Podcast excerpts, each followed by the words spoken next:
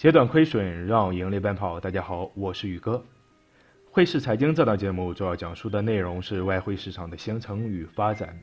外汇交易者需要学习的内容以及影响外汇市场的重要因素，让各位交易者知其然，更知其所以然。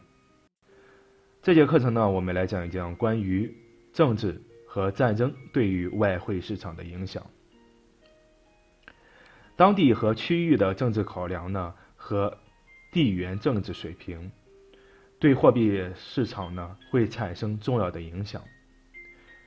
与许多的其他市场一样，外汇市场的参与者并不喜欢不确定性和风险，尤其是在政治上的不确定性，因为这一因素可能一开始难以被我们普通交易者或者是投资者得知，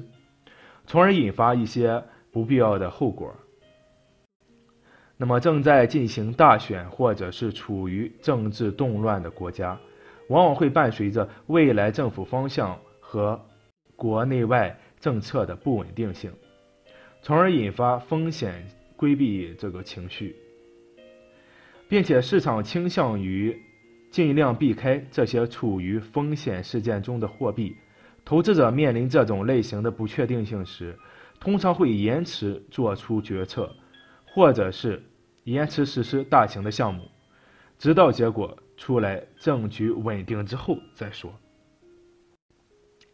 开放民主国家，比如说澳大利亚和美国，原先的执政党下台，主要反对党组建政府上台执政，可能只会出现相比较前一届政府宏观政策方面相对较小的一些变化。然而，在其他国家政府的改变，可能很可能会引发剧烈的政治、社会和金融变化，极大的影响一国的发展方向。之前开放的市场也有可能会被关闭，或者是向外国人征收重税，或者现有的以及计划中的贸易协定被改变，对贸易平衡和资金流动。产生重大的影响。交易主要货币时，大选结果产生的长期影响相对较小。然而，咱们得问自己：如果反对党获得胜利，对货币市场那么意味着什么？对潜在结果有一个预先的准备，能够帮助你在结果公布时，先于大家采取行动，抢占先机。最后，我们还应该应该要重视的一件事情呢，是市场它并不是孤立存在的，市场存在于社会的大环境中。尽管政治动乱是一个考量的因素，但是武装冲突的可能性是投资者经常要面对的一些风险。比如在二十世纪八十年代以来的波斯湾地区的这个冲突，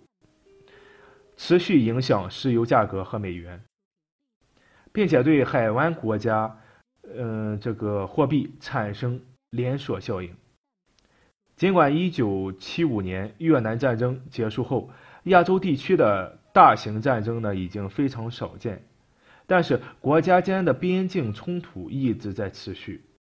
如果多国陷入战争，那么就会引发一系列破坏性的事件和表现，贸易流动和经济活动会中断、